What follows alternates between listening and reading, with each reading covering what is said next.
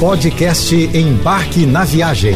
Fique agora com as melhores dicas, destinos e roteiros para sua diversão fora de casa com Naira Amorelli.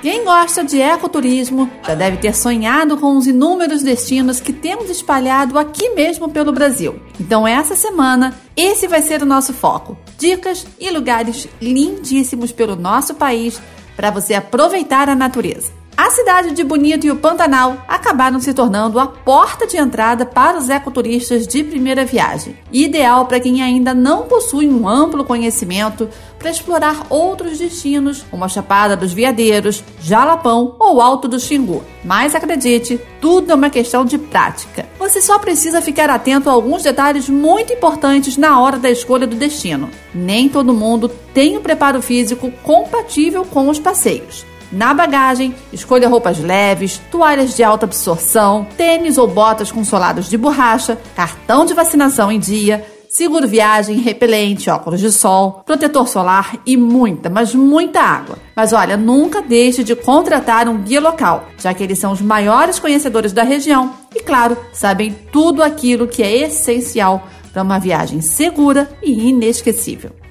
Com tantas belezas, culturas, paisagens e história, chega a ser difícil não se encantar por Casimiro de Abreu e seu mar, cercado pela serra, que forma um lindo contraste nesse destino. A pouco mais de duas horas do centro do Rio de Janeiro, o destino é uma ótima opção de viagem para contemplar a natureza. Além disso, os caminhos da Serra de Casimiro de Abreu te levam também para duas regiões: Sana, no município de Macaé, e Lumiar, no município de Nova Friburgo. Uma ótima pedida para dar aquela esticadinha. E para agradar todos os gostos, Casimiro oferece diversas opções de passeios, que vão desde o ecoturismo até os passeios de aventura, rurais, em família, culturais e náuticos, além, claro, da pesca e do mar. Mas não deixe de fazer uma parada e sentir a natureza nos mirantes, cachoeiras e até nos riachos. Não deixe também de visitar o Museu Casa de Casimiro de Abreu, a Cachoeira do Pai João, a Ponte de Arame, o Museu da Serra, a Cachoeira da Fumaça, o conjunto arquitetônico da Beira Rio, a estação ferroviária na sede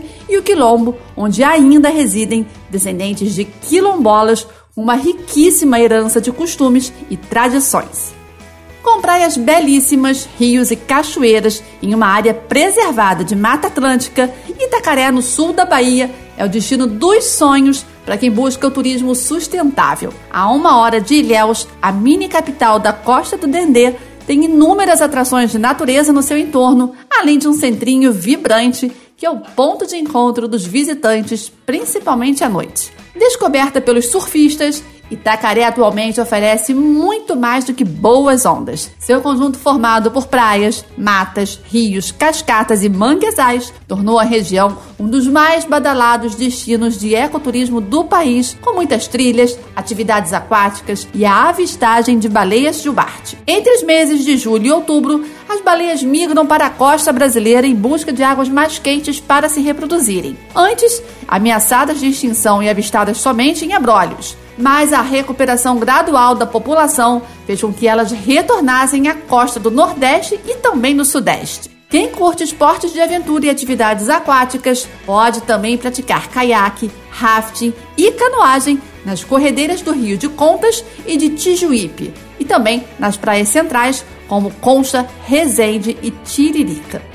Que tal programar uma viagem incrível pelos lençóis maranhenses e se banhar em suas deliciosas lagoas? Muitas pessoas não fazem ideia, mas várias lagoas desaparecem durante a seca em novembro, quando também o visual da paisagem fica um pouco diferente. Por isso, se você puder planejar sua viagem entre maio e outubro, será melhor para curtir ao máximo a beleza da região. Não se esqueça também de ficar atento ao número de dias para sua viagem. Essa definitivamente não é uma viagem de fim de semana. Só para chegar a Barreirinhas, o ponto de acesso mais estruturado para receber turistas, são 250 quilômetros partindo de São Luís. Se você prefere fazer o passeio sem intermédio de agências, tudo bem pode seguir de ônibus tranquilamente até Barreirinhas. O acesso ao Parque Nacional dos Lençóis Maranhenses, a partir de Barreirinhas, começa com a travessia do Rio Preguiças de balsa. Daí em diante, apenas veículos com tração 4x4 equipados